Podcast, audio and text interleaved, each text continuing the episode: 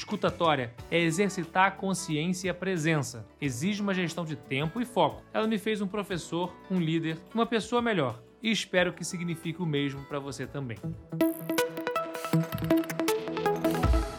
Que prazer falar com você nesse dia tão especial. Meu nome é Vabo e esse é o Vabocast, um podcast sobre people skills, as habilidades comportamentais e socioemocionais que são fundamentais para navegar nesse mundo de incertezas. Vamos juntos? Fala galera, maravilha! Espero que vocês tenham gostado do episódio anterior, que eu trouxe o texto para vocês, Escutatória, do Rubem Alves.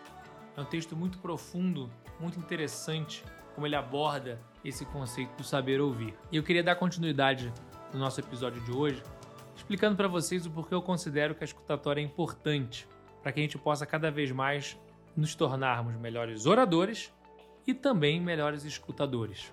Muitas vezes nós sentimos a necessidade de parecer interessantes, quando na verdade o caminho mais fácil para se chegar lá estar interessado. E quando ligamos mais para parecer interessante do que estar verdadeiramente interessado na outra pessoa, perdemos oportunidades de conexão e crescimento. Estar interessado significa treinar o ouvido e a atenção. É fazer questão de entender o que dizem e se aprofundar naquilo. Não é algo que vem naturalmente. Natural costuma ser rebater automaticamente com uma história pessoal ou dar um conselho. O desafio está no silêncio, na pergunta sem julgamento e no interesse real pelo que o outro expressa. No final, você fica mais interessante por tabela. Para se juntar a Rubem Alves, trago também uma frase de Dalai Lama. Ele dizia: Quando você fala, você está repetindo o que você já sabe. Quando você escuta, você pode aprender alguma coisa nova. Ainda que eu acredite que falar também possa lhe ensinar algo, nossas conexões são determinadas por trocas. A qualidade delas tem a ver com a nossa habilidade tanto de comunicar quanto de ouvir. Mas lembra quando sua mãe dizia: Você tem dois ouvidos e uma boca para ouvir o dobro que fala? Não era à toa. Inclusive, a frase, que na verdade é de Sêneca, não da sua mãe, é sustentada também pela nossa capacidade de processamento. Uma pessoa fala em média 225 palavras por minuto, mas consegue ouvir até 500 palavras por minuto. No entanto, parece que mais comum é entrar por um ouvido e sair pelo outro. E nossa inabilidade de escutar impacta também a qualidade do que expressamos. O autor Daniel Pink escreve que, para muita gente, o oposto de falar não é ouvir, é esperar. Quando os outros falam, nós normalmente dividimos nossa atenção entre o que eles estão dizendo agora e o que nós vamos falar em seguida, e acabamos tendo um desempenho medíocre em ambas as ações.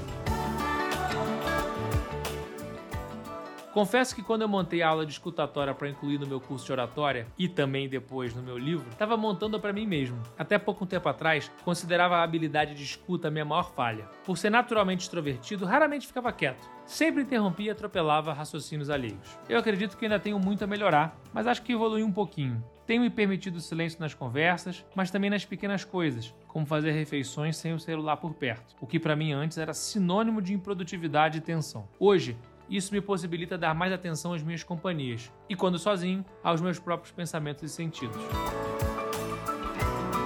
Escutatória é exercitar a consciência e a presença. Exige uma gestão de tempo e foco. Ela me fez um professor, um líder e uma pessoa melhor. E espero que signifique o mesmo para você também. Você sabia que a maior parte da comunicação é não verbal? Em uma comunicação, três elementos são fundamentais: as palavras que estão sendo usadas, o tom de voz e a linguagem corporal. Albert Mehrabian, em 1967, realizou estudos na Universidade da Califórnia em Los Angeles que ditaram a regra 73855. Segundo ele, a parte verbal impacta apenas 7% da comunicação. Já o tom de voz representa 38% e a linguagem corporal 55%.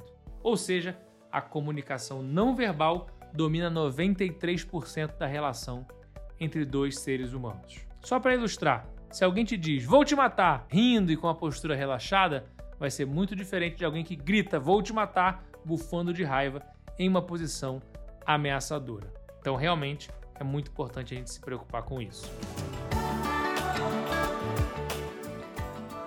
Para desenvolvermos a nossa capacidade de ouvir, precisamos saber onde estamos errando, quais são as práticas e atitudes com as quais precisamos tomar cuidado. Queria trazer para vocês os sete tipos de ouvintes.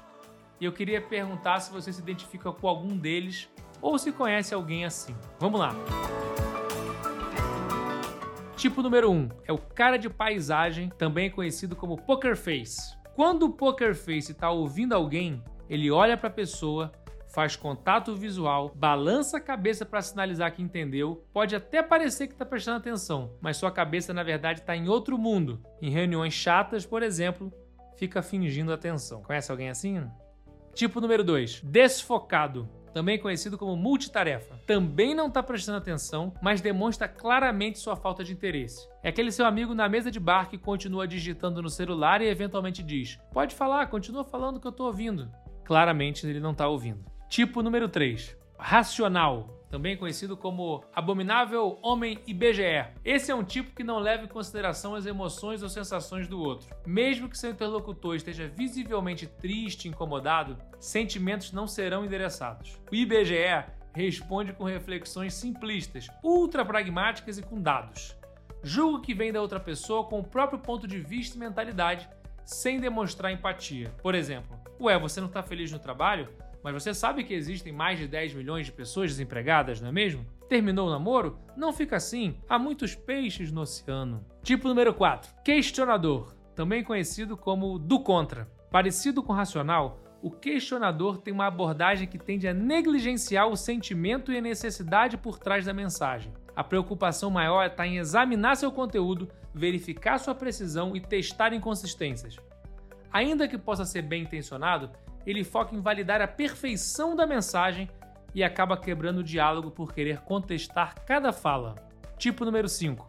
Ansioso, também conhecido como não deixa eu nem molhar o bico. É aquele tipo de ouvinte que acha que já sabe o que vai ouvir e não quer perder tempo. Ele supõe que entendeu e logo interrompe ou fala por cima, aproveitando que a outra pessoa parou para respirar. Conversas, nesse caso, se encerram rapidamente. Tipo número 6, egocêntrico, também conhecido como meu pior é melhor ou meu melhor é melhor. Essa pessoa tem o dom de fazer o assunto girar em torno dela. Ela tende a usar muito a palavra eu. Se você está descrevendo uma situação ou contando uma história, o egocêntrico vai pegar o caso para si, ou para contar algo parecido que aconteceu com ele ou para competir, inclusive para ver quem sofre mais.